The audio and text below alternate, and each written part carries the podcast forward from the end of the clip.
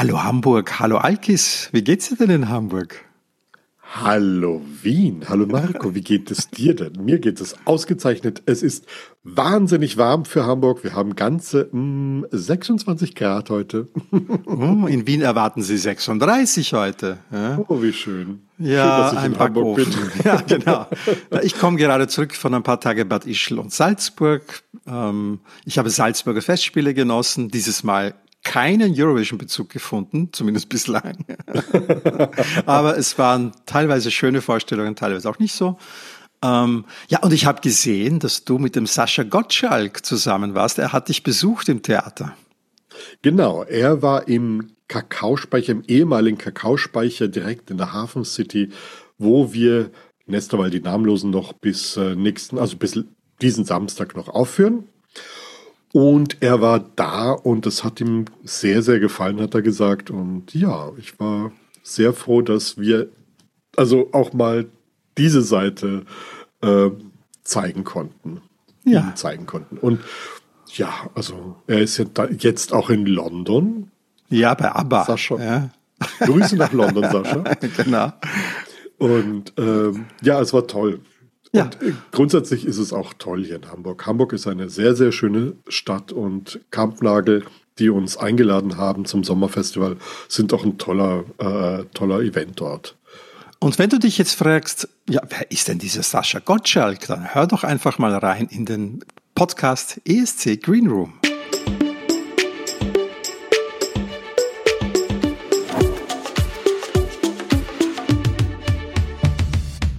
Merci Cherie, der Eurovision Song Contest Podcast aus München, Hamburg und Wien.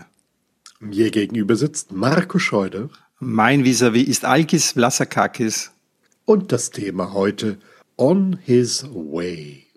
So ist es. Ja, wir beginnen diese Episode, indem wir uns mal tief verneigen, lieber Alkis. Und zwar vor Patricia Bredin. Ich glaube, ich sage das überhaupt richtig. Ja? Aber ja, die allererste Britin beim Song Contest starb nämlich vor kurzem 88-jährig. Sie war auch diejenige, die zum ersten Mal einen englischsprachigen Song beim Song Contest präsentierte. Ja, und dieser Song, der hieß All. Na, und bis 2015 in Wien, als die Finnen kamen, war mhm. das der kürzeste Beitrag aller Zeiten, wenn nämlich All dauerte eine Minute und 52 Sekunden. Viel Neues gibt es im Sommer hier ja jetzt nicht zu berichten. Also alles, das habt ihr eh schon vorher gehört. Wir sind unterwegs. Aber es gibt einen Event-Tipp für euch. Ja, und zwar Aber The Movie kehrt in die Kinos zurück und zwar in einer restaurierten Fassung, aber in der Originalzustand sozusagen. Ja? Wow. Und äh, wie Trafalgar Releasing, die bereits Erfahrung mit zeitgleichen weltweiten Kinostarts hat, konnten sich die Rechte an dem Film aus dem Jahr 1977 sichern und er wird zeitgleich weltweit am 17. und 19. September in den Kinos laufen. Genau, wir haben ein bisschen nachgeschaut. Also ist das eh flächendeckend irgendwie für die Nahversorgung gesorgt. Also in Wien machen fünf Kinos mit und alle eigentlich größeren österreichische und, und auch deutsche Städte und auch Schweizer Städte machen eigentlich mit. In München sind es zum Beispiel zwei Kinos, sechs Berliner Kinos machen mit, vier in Hamburg. Da bin ich allerdings schon in Wien. Ja. Mhm. Ja, alle Infos auch über einen Event in deiner Nähe findest du auf aberthemovie.com. Und das war nicht bezahlte Anzeige. Nein, das war nicht bezahlt. Wir machen das als reine Serviceleistung.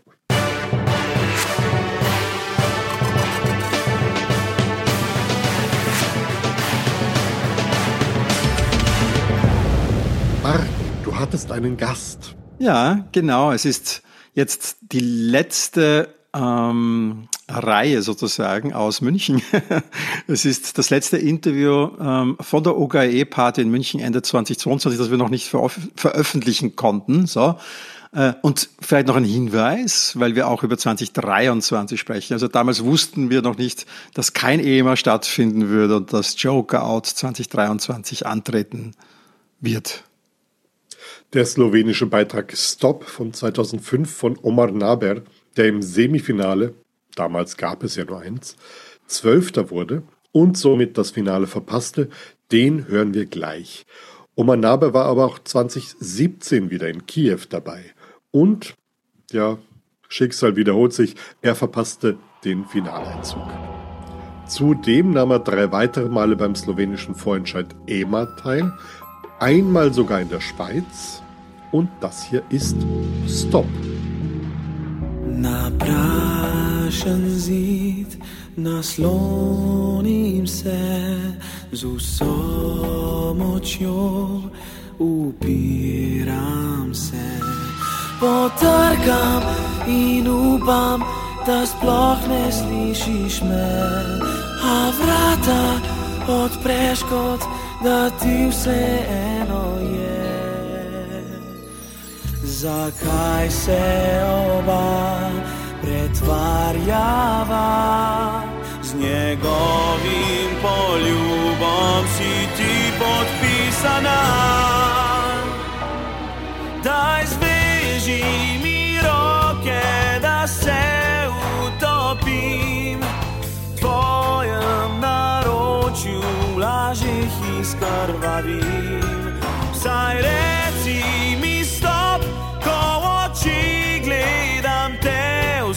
vsaj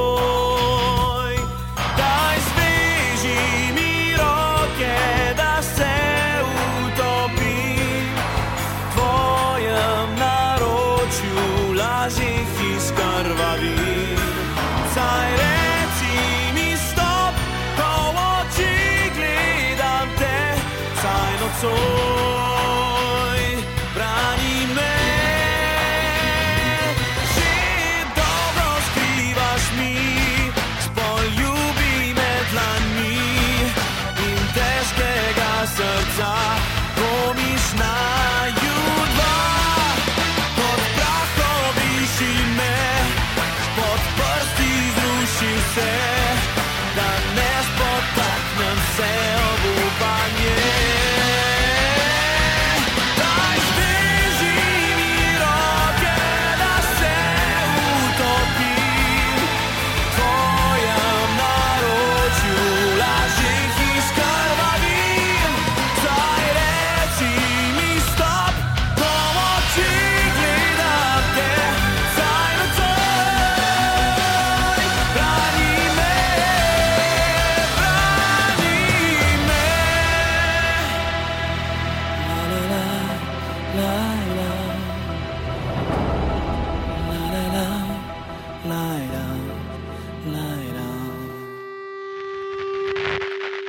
Wir haben einen slowenischen Künstler jetzt bei uns im Podcast, aber ich glaube, I think I have to switch to English, right? Uh, yeah, even though I do understand a little bit of German, but not enough that I can do uh an actual conversation with you. So, yes, please. So this is from our neighboring country, Slovenia, Omar Naber, who joined two times at Eurovision. And actually, you started your career immediately with Eurovision. The casting show which led to to to to Dora, I think, and uh, EMA. EMA, sorry. No, no, don't worry, don't worry. I'm always mixing those two things. I'm Emma Dora, two ladies. yeah, but don't worry about it because Slovenia and Croatia, of course, are the neighboring countries, and our language is quite the same. And um, uh, the biggest, um, uh, the biggest, um, how do you call it? Maya. Oh my God. Uh, border is of course with Croatia. So yeah, it's um, and it was besides that uh, we had um, uh, the same country. You know, you, we were both in Yugoslavia. So yeah, it's obvious that a lot of people mix Well, Slovenia and Croatia. Not Austrians because they know a little bit more of history in that area, of course. But, Yeah, uh, but um, you started with Stop and uh, the song which went to Kiev in 2005. If you now remember, I mean, it's quite a while ago, of course. yeah, but I do remember, of course. But, but if you remember back, uh, how was this experience for you? Oh, it was, it was actually quite unusual because I was, first of all, very young. And second of all, I was unprepared because, you know, I was just a boy from the streets, you know, and um, I uh, entered the talent show and I won it. Uh, but actually, many people recommended that I don't enter the talent show because they knew the potential that I had. And they told me, uh, if you go there, if you go to the talent show, you are most probably going to win it. And when you win it, your star will rise very, very quickly, and the stars who, who rise very, very quickly, they go down as well very quickly. but um, it actually was kind of the case. But I uh, managed to stay up a bit, not at the top top, because you know when you rise as a young star from a talent show, it never lasts. But uh, after a while, I started rising again, so I'm back at the top of my game. Well, what is so stunning is you always tried again. You never gave up, right? Yeah, yeah. You you you love to perform at um, EMA. Sorry, now I remember it. You did it again. I think 2009 and t- t- uh, 2014, And I think 2011 as well. 2011 too. I think yes, but uh, you know, in in the first place, I thought to myself, mm, I'm not sure that this is a very good thing for me to enter the EMA in competition and go to Euro, Eurovision at 23 uh, when I have nothing to show, because I think it should be the reward for someone who actually did a lot of things and uh, has a lot of experience and stuff like that. Uh, but at the end of the day, you know, people remember me for that. Uh, so I switched my mindset and I said to myself, this is what people uh, relate me to. Eurovision and uh, pre-selection and stuff like that. So I said to myself, I have absolutely nothing to lose to start again and again and again. And it's a very good way to show off the song that you have to uh, that, that you want to present to people uh, because everybody watches it. Not maybe not everybody, but a lot of people, and it can go viral if the song is very good. So it's a very good promotion. Uh, and um, I have to tell you, for the, for the fifth time, when I came to the pre-selection on EMA, I was absolutely sure that I was going to win it because I felt it in my knees. And, and and that happened in 2017. Yes, yes, that's right. That's what I'm talking about. I had this song written like for 12 years before. On my way. Yeah, on my way. I had the song called "On My Way," written in I would say 2006, something like that. Yeah. Yes, 2006, maybe 2007, and then I applied at 2017 when I showed it to my friend Žiga Pirnat, who actually made the arrangement for the song. And when he heard it the first time, said, "Oh my God, Omar, you have to go to EMA with this song. You're going to win it," because he was completely mesmerized for the first time when he heard it. He said, "Oh my God, I want to make an arrangement. I will not charge you for that if you do apply to EMA because you're going to win." And I said to myself, "Okay, I will." And we applied, and we were. Um, we were in the game and I won and I went to Eurovision and I can now proudly say that I'm actually one of two people from Slovenia who represented their country for two times. Me and Darja Švajger. Um, Darja Švajger is, of course, also a wonderful performer. Oh, yeah. um, so um, we have to be honest, right? You didn't went to the final. Um, Is that something you still want to change? Uh, no, no, actually not. Because uh, not that I don't, uh, not that I don't want to change it, but I am absolutely positive that there's nothing I can do about it. Um, even if I applied again, if I uh, end up on the last spot, it, it, it, there's nothing I can do about it. You know, it's some, it's the mix of all different um, um, elements. You know, you have to be at the right place at the right time. You have to be from the right country. You have to have the proper uh, song. You have to have a proper um, language. Uh, let's say I can sing in Slovenian or I can sing in English. Uh, and sometimes the trend is that people like to hear the songs in their native language. Uh, some and the other times, uh, people, the audience likes to hear the song in English version because it's more um, presentable, understandable to people. Um, and you have to have the right arrangement. And there are so many things that you really, really have to take care of. Uh, and they all have to be at the right place at the right time if you um, want to come to the final. So you you cannot control it. You cannot control everything. The best that you can do is to present yourself uh, the best the best way possible and give it all you got, and that's it. And let the God do the rest. You two times, both times in Kiev. Um, how did you? What was the difference actually between the first appearance and the second? I mean, you were a teenager the first time, and you The teenager. I think I was 23. Okay. nearly a teenager, and but but uh, a grown person when you Yeah. went there again. Is that a different experience? Oh yes, very much, very much.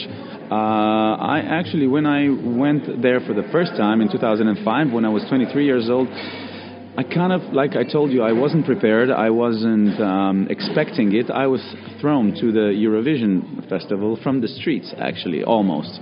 So, because I wasn't prepared for it, I kind of took it for granted. I've kind of took it like. Um, uh, it's it's meant to be. It was supposed to be. It wasn't like something like kind of a reward. Uh, the, the second time, I was very very grateful for the for the second experience because it it uh, established my uh, uh, um, my persona as somebody who is able to go to Eurovision between 12 age uh, 12 years. So this is something that gives me consistency, and this is something that gives me credibility.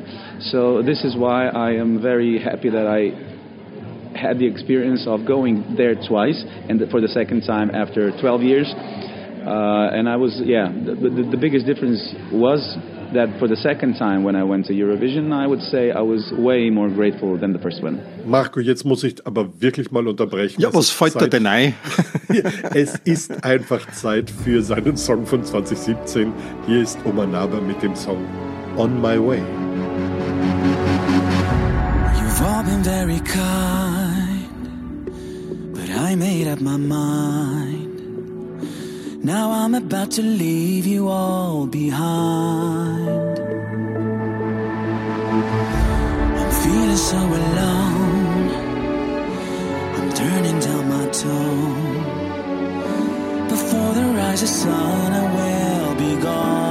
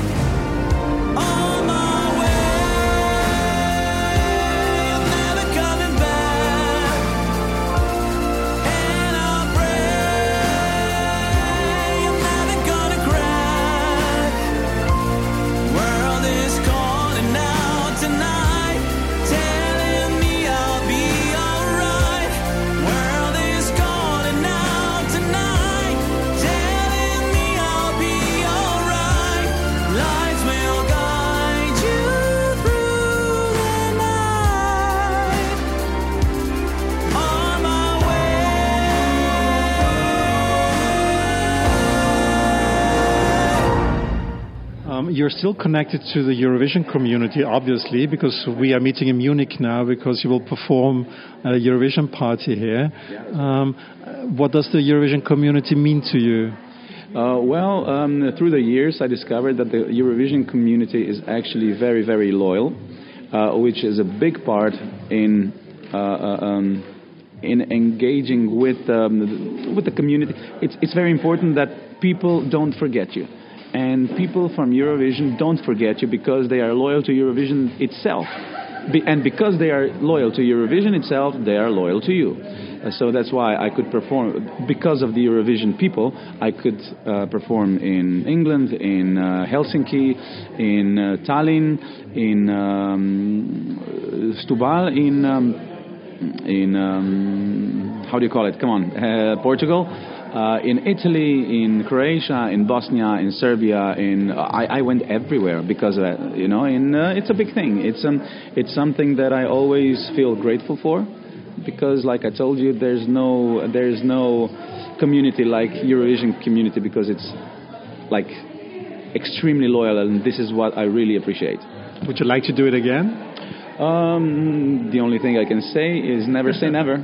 I mean, you know, 2005 you went after the Ukraine one. 2017 you went there after the Ukraine one, and the Ukraine won this year. So next year would be the Omar time, maybe. Well, like I told you, never say never. But this has been on my mind as well. You know, the the Ukraine thing. Yeah. So yeah, it might happen that I'll apply. I'll see. I'll see. Aha, interesting, interesting. Um, in in Slovenia, you're still quite uh, um, known person um, in the public. Um, you also have a band, as I find out. Kareem, I think, is the name of the band. Yeah, well, uh, I've changed. Uh, I've changed the course of my band. Um, You know, um, I wanted to take some fresh air, and I established a new band because, um, you know, at the end of the day, people come to my shows because of my name, because of my voice, because of my uh, uh, um, songs. You know, they don't really care about who is playing in the band. So I said to myself, I need a little bit of fresh air. Uh, we didn't. Uh, we didn't um, like. Um, we, we didn't have any arguments in between the band, but I needed some um, uh, create, creative, um, new creative energy. So um, I think I did a good thing, and it's leading me places because I see the way I create music much more differently than I did before. So it was a good thing, yes. I, but I still do have a band, yeah. Because I thought maybe it's the bands who will join. Uh, we always have three questions we ask every guest who is part in our show, and you are very unprepared, which is totally unfair of me. okay. Did you did you watch the Eurovision Song Contest 2022 in Turin? Uh, I watched it on television. I didn't w- watch it live. on television. Is there still a song you love to listen to and is still on your playlist You mean from uh, from Turin? Oh no, no, no. I'm sorry. I have to be honest to say that, but um, these days there are so many information. There, there, there's so much information that we receive. So many songs, so many artists, so many bands, so many singers, so many girls and boys, and everybody makes their own music. And you know, it doesn't mean as much as it did in the 90s, or I would say even in the 80s, because we didn't have the internet. Not everybody had the opportunity to make them, them, themselves music in their home studios. So now you have so much information that you cannot, you simply cannot uh, follow uh, everything, you know. So I, uh, to be honest, even let's say I'm a big fan of the band called Green Day. I'm sure you know it. They The punk person in you. Yeah. yeah, yeah, yeah. There's a punk person in me. Uh, they've um, they've um, released a new album like a year ago, and I still haven't listened to it, even though I have a tattoo of Green Day here on my uh, right arm, Uh, because there are so many information. There is so much information, and there's very, very hard to follow everything that you like, everything that you love. I'm still sure that I will take a good listen to uh, a Green Day album, the new Green Day album, shortly, or maybe later. I don't know, but um, it's hard to be loyal to everything that you like, everything that you love, because there's so much new, new stuff coming out every single day, every single hour. I can say, you know. And when I go to YouTube, I, I, I immediately see like 15, 20 songs that I would like to hear, and I reopen every tab, you know, like 15 songs, and I say, oh my God, I'm not going to have time. And maybe I have time to listen to two or maybe three songs. Because there are so many different stuff, and I also open my uh, uh, Gmail account, and I also open my Facebook account, and I go to uh, see what's new on Instagram, and I see the, um, the news and the weather and blah blah blah, and you don't have the time to check everything. Uh, so this is this is the internet age that is not very very good if you don't know how to exploit it into your advantage. Oh wow, yeah, that's that was a, a philosophical view, but I, I totally get the, your point. Um, we are in a flood of information, Too much, and too much. and everybody wants to have the attention, and so everybody's growing the attention. And, and everybody um, everybody's attention is so ridiculously short.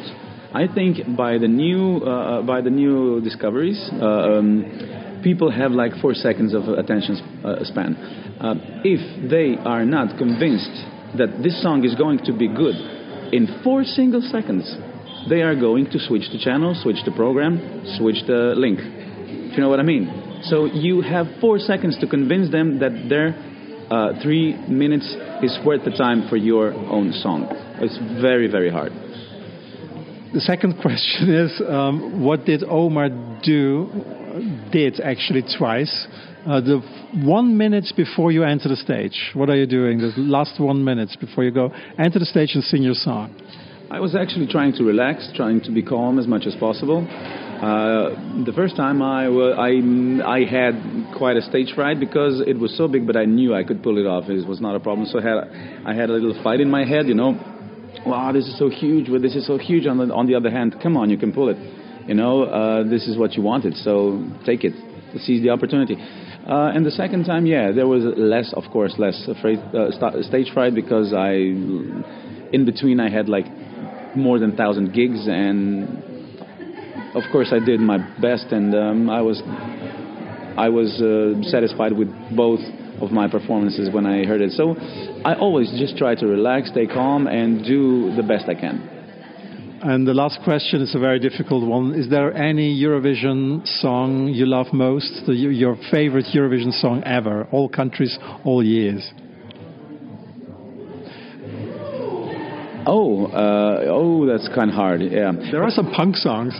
yeah, but uh, but uh, I'm I'm not I'm not really I, I am not looking at the songs that are actually. Um,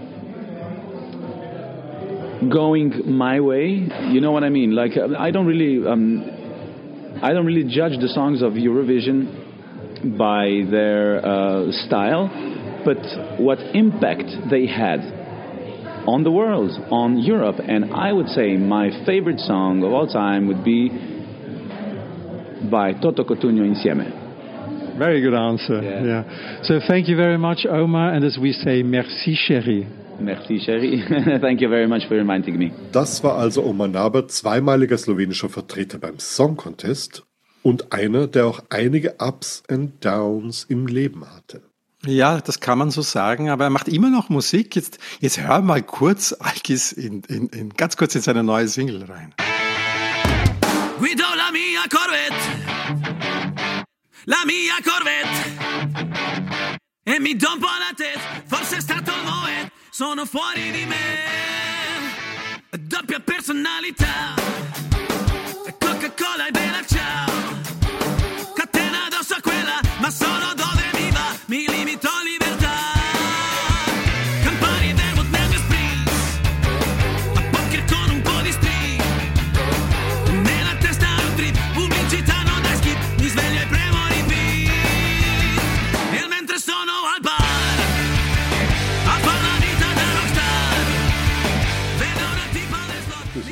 ziemlich rockig und ziemlich italienisch. ja, ähm, das ist eine italienische Aufnahme, äh, die heißt La Vita è una roulette ähm, und ist eben eine andere Version seiner letzten Single, die auf Slowenisch Poseben Model hieß. Und ja, ist ziemlich rockig. Gell? Er hatte ja, wie schon gesagt, recht viele Ups und Downs und äh, ja, auch eine recht richterlich angeordneten Down in seinem Leben, oder? Ja, und, und bevor jetzt der Vorwurf kommt, warum redet ihr nicht darüber, macht ihr nur Wohlfühl-Podcasts? ähm, ich hatte, ich hatte natürlich nachgedacht, dass sein Gefängnisaufenthalt ist ja schon länger her, 2011. Und ich hatte dann doch mehrere Gründe, eigentlich zwei Gründe, dass ich sage, nein, ähm, ich stelle die Frage nicht, obwohl ich sie schon in meinem Katalog eigentlich stehen hatte. Ähm, zum einen, es war wirklich ganz, ganz knapp vor der Aufführung bei der OGAE Germany in München. Und irgendwie wollte ich mit dieser Frage, sage ich ganz ehrlich, jetzt nicht da irgendwie die Stimmung kippen lassen. Ähm, von ihm auch, äh, wenn er dann gleich ein paar Minuten später auf der Bühne stehen muss und, und gute Stimmung haben sollte. Andererseits ging es mir schon noch um etwas Grundsätzliches ich weiß nicht, wie du das siehst, Alkis, aber ich habe mir gedacht, ähm, jemanden, der vor vielen Jahren verurteilt wurde aufgrund eines Vergehens, seine Strafe abgesessen ist, dann eine Bühne zu geben, dass er sich verteidigen kann, ist nicht fair einem Opfer gegenüber. Weil das mhm. Opfer hätte dann keine Möglichkeit gehabt, ihre Sicht der Dinge ähm, zu präsentieren. Ja. Und dann habe ich mir gedacht, das ist unfair, dann ist es besser, man redet gar nicht darüber. Das stimmt. Ja. Ja, erwähnen muss man es aber trotzdem. Also in Ja. dem Fall haben wir es mal Das klar jetzt warum wir gemacht, das ja. so sehen. Ähm, die journalistische Sensationsgier ist manchmal schädlicher und es braucht einfach die Fairness dem Opfer gegenüber. Ja. Ja. Gesprochen haben wir ja. Und auch ihn und wegen Eurovision. Und das war ja eigentlich der Hauptgrund, warum wir mit ihm geredet haben. Genau so ist es. Ab in die nächste Runde.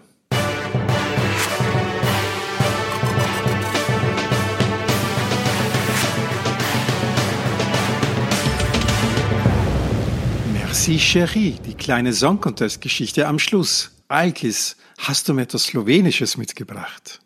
Nein, ich habe dir etwas äh, mitgebracht, was sehr viel mit der Arbeit gerade von mir zu tun hat.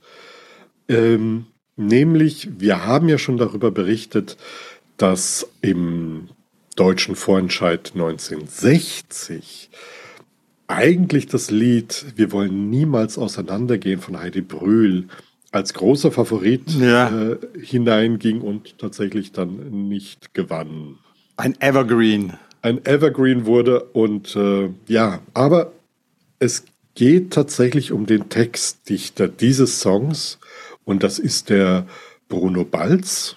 Und Bruno Balz ist einer der erfolgreichsten Textdichter der ähm, auch der NS-Zeit, aber auch der Nachkriegsjahre. Er hat für ganz viele Leute Texte gemacht für Greta Keller, für Evelyn Künicke, Vico Toriane, Peter Alexander, Heidi Brühl eben, wie gesagt. Ganz viele, aber vor allen Dingen eben auch für Zara Leander, die ja auch in Wien ihre ähm, Karriere begann, ihre deutschsprachige Karriere begann. Er war ein relativ offen lebender Homosexueller. Er wurde 1936 bei einer Razzia im Berliner Tiergarten, also einem großen Park im Zentrum Berlins, ähm, gefasst. Er sollte eigentlich, also er war dann auch im äh, Gefängnis, wurde dann aber unter Auflagen freigelassen.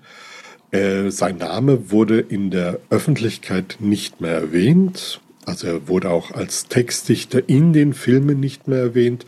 Er wurde zwangsverheiratet. Ähm, es wurden keine Fotos mehr von ihm publiziert. Und äh, ja, also es war einfach, äh, er wurde als äh, Homosexueller verfolgt. Er hat äh, sehr, sehr, sehr erfolgreich in der ähm, Filmindustrie, in der deutschen Filmindustrie ähm, weitergearbeitet als Textdichter für sehr, sehr viele Filme. 1941, während er an dem Propagandafilm Die große Liebe arbeitete, der mit Zara Leander eben das deutsche Volk zum Durchhalten ähm, ja, äh, inspirieren sollte. Da, es ist also Ich weiß, es wird einmal ein Wunder geschehen, ist ja in dem ja, Film. Ne? Ja, genau, genau. Wurde er wieder verhaftet, kam ins Gestapo-Hauptquartier und er sollte, er wurde dort auch gefoltert, er sollte dann ins äh, KZ ähm, abgeschoben werden, wo er dann vermutlich äh, ermordet worden wäre. Und äh, Michael Jari, der Komponist, Mhm. auch der Komponist von äh, äh, Wir wollen niemals auseinandergehen, Der Bruno Aber hat geschrieben, die Zarel- Texte. Ne? Genau. Aber auch Zara Leander haben bei Goebbels selbst interveniert, damit er freikommt und innerhalb von 24 Stunden nach seiner Freilassung hat er eben diese beiden riesigen Hits für Zara Leander geschrieben, nämlich, was du erwähnt hast, ich weiß, es wird einmal ein Wunder geschehen und äh, Davon geht die Welt nicht unter. Genau. Also zwei Songs, die im Krieg wahnsinnig wichtig waren, die ähm, gerade als Durchhaltelieder sehr, sehr äh, präsent waren, allerdings auch in den KZs von den Inhaftierten gesungen wurden, eben zum Durchhalten, ähm, sind innerhalb von wenigen Stunden nach seiner Freilassung entstanden. Ähm, ja, Er hat den Krieg überlebt. Er sollte vor dem Nürnberger Kriegsgericht dann angeklagt werden, konnte dann aber sagen, er war selber Verfolgter und ist dann einer Anklage in Nürnberg nach dem Krieg dadurch auch entkommen.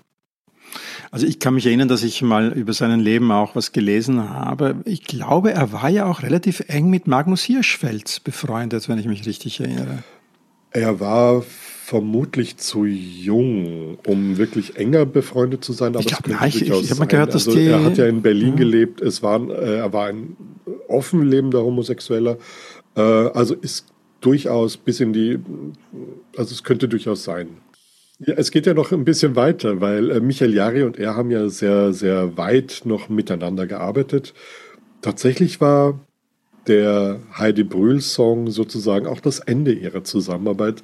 Mhm. Sie haben sich dann miteinander überworfen, denn eigentlich wollte ah. Bruno Balz das als Comeback-Vehikel äh, für Zara Leander.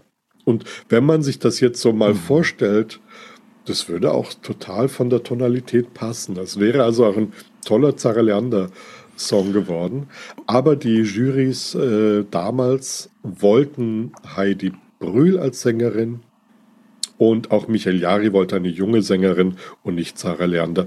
Und so hat er sich dann zurückgezogen, weil seine persönliche Freundin Sarah Leander, die schiebt man nicht einfach so ab. Ich stelle mir jetzt gerade vor, Sarah Leander wäre zum Vorentscheid geschickt worden 1960, hätte dann doch, cool gewesen, sie oder? hätte gewonnen gegen den Will Hope und wäre in die Song Contest Geschichte eingetreten. Das wäre ja eine Geschichte ja, gewesen. Genau. Ja. Ähm, für alle, die in Berlin sind, ähm, im Café Berio in der Maßenstraße im oberen Stockwerk, wenn man auf dem Weg zur Toilette gibt, gibt es einen kleinen Salon da sind ganz viele Möbel und Erinnerungsstücke von Bruno Balz zu sehen. Einfach mal hingehen, sich das anschauen. Es ist nicht unbedingt geschmackssicher, aber es muss auch nicht unser Geschmack gewesen sein. Das Lustige ist, als du angefangen hast, das wollte ich vorhin sagen, mit, mit dem ähm, Vorentscheid 1960, dachte ich mir, aha, der Schlingel Alkis, der macht jetzt die Rex Gildo-Geschichte. Nein, nein, nein, nein, nein, das macht Der war ja auch beim, beim Vorentscheid 1960 dabei, ja, mit Abitur der Liebe, mit Angèle Durand. Mhm. Ja. Naja, danke für diese gute Geschichte. Passt ja auch zu dem Theaterstück, das du derzeit aufführst, die Namenlosen. Genau. Ja. Und bis wir wieder da sind, sagen wir zu euch Merci, Merci Chérie. Chérie.